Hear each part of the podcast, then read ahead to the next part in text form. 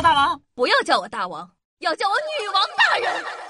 报告大王，报告大王，报报报报报告大王，报告大王，报告大王，报告报告报告报告报告大王。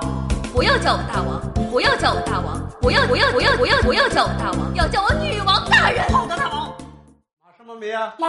马马梅什么东梅马东梅什么马什么东梅东梅马东马东梅。嗨，各位手机前的听众朋友们，大家好，欢迎收听今天的《女王用药》，我又传中在深山数千年，包治百病的板蓝根，谢谢小雏鸟。胡须茂密的人呢，往往更容易脱发。男性脱发呢，与双氢睾酮，也就是 DHT 有关。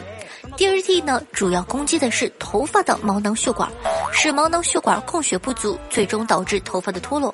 但 DHT 不会攻击其他部位的毛囊，甚至还有促进生长的作用。胡须生长茂密的男性呢，往往 THD 偏高，发量自然就减少了。简单的说。头发长到了。说到这儿呢，我好像懂为啥每次搜关二爷的图片，几乎他都戴帽子。宇航员呢是名副其实的高危职业，所以呢，不同国家的宇航员出发前都有各自的祈福仪式。我国宇航员呢出发前会在一扇木门上签字，最初呢是由杨利伟开始的，后来啊，其他宇航员也纷纷效仿。而在美国，会在发射地祈福驱魔、玩扑克，直到打输为止。因为第一个宇航员打牌也输了。相比其他国家，俄罗斯的战斗民族花样最多的一个。首先啊，宇航员呢会在加加林办公室里的留言簿留上言，请求其灵魂伴其左右。然后呢，理发，接受圣水的洗礼。出发前呢，看一部苏联的老电影，像《沙漠之白日》，唱一曲我们附近的绿草地。下了大巴后，男宇航员呢会对着大巴轮胎尿一泡，而女宇航员则提前用小瓶子装好尿液洒在轮子上，效仿当年加加林没找到厕所的无奈之举。在返回时呢，宇航员会带一把手枪，以防降落到野地后有怪兽的袭击。那科学到最后的关头啊，还是要看命。我就很好奇，印度会怎么样？他几个手抓饼带上飞船，必要的时候。可以挡子弹。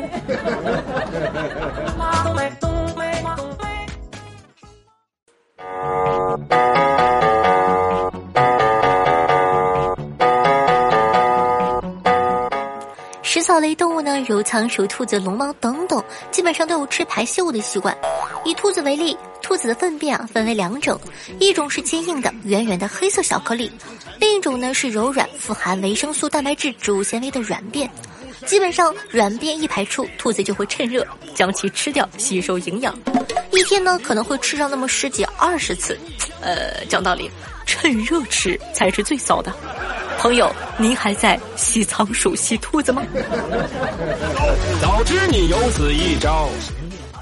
日本呢有一项叫做 Traloli 的邮件服务，专门呢为那些不敢提醒朋友或伴侣剪鼻毛的人提供。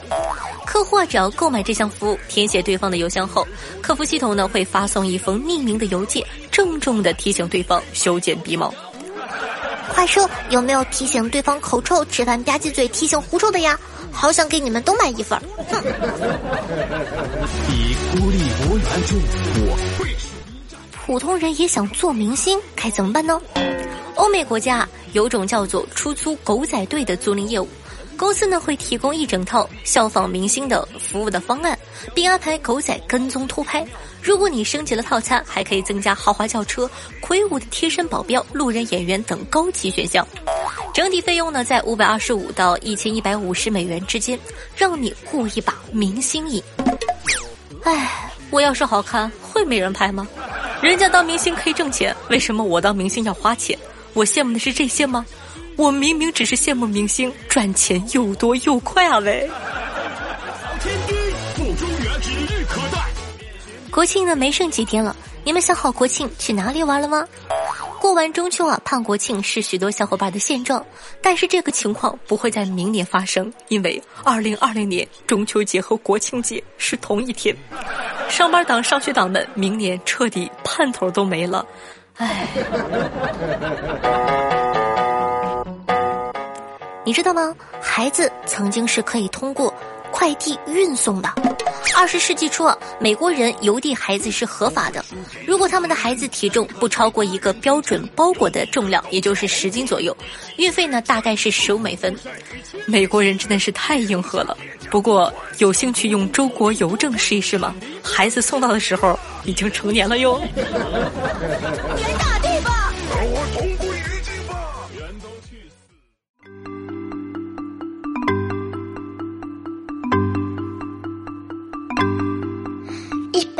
现在啊，很多小区呢都会有电梯。平时啊，我们一进电梯就会习惯性的按电梯的关门按钮。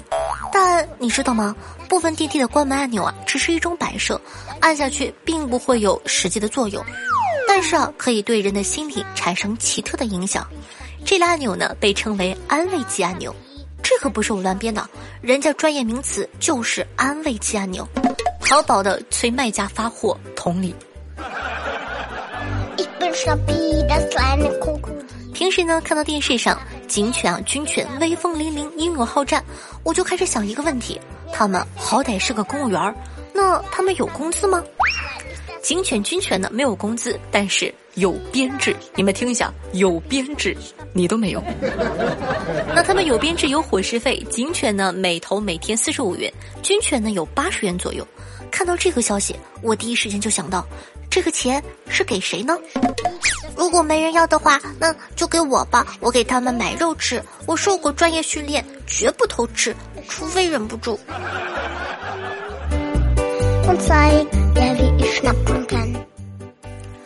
商场自动扶梯的两侧的毛刷是用来防止梯机和裙侧板之间缝隙缠杂物品或者鞋带而引起的安全隐患，并不是给大家用来擦鞋的。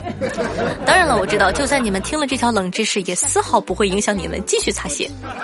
但我还是要说一句，这个擦黑色麂皮面料擦的特别干净。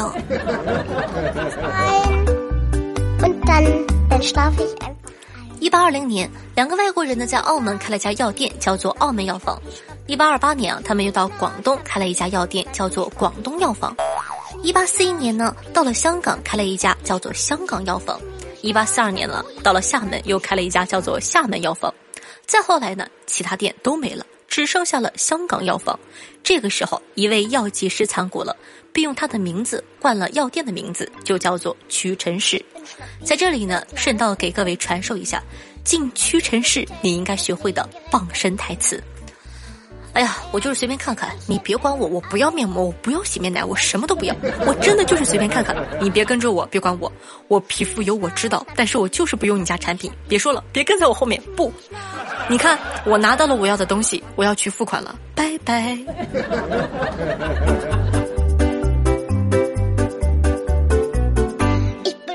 人民币的主要成分啊是棉花，有时候不小心把人民币丢进了洗衣机洗，你会发现纸币呢并没有稀碎，因为啊它根本就不是纯木浆做的，其主要成分呢是棉花。此外，棉花呢不只有白色，还有其他颜色，在新疆石河子就育有棕色的棉花。原来人民币这么便宜，我给你十斤棉花，给我做一万就行，不用多。花完了，我再来找你做。有小可爱愿意承包这项业务的吗？Ich stapel gern, das ist mein Lieblingsspiel. Ich schleich mich an die Mama ran und zeig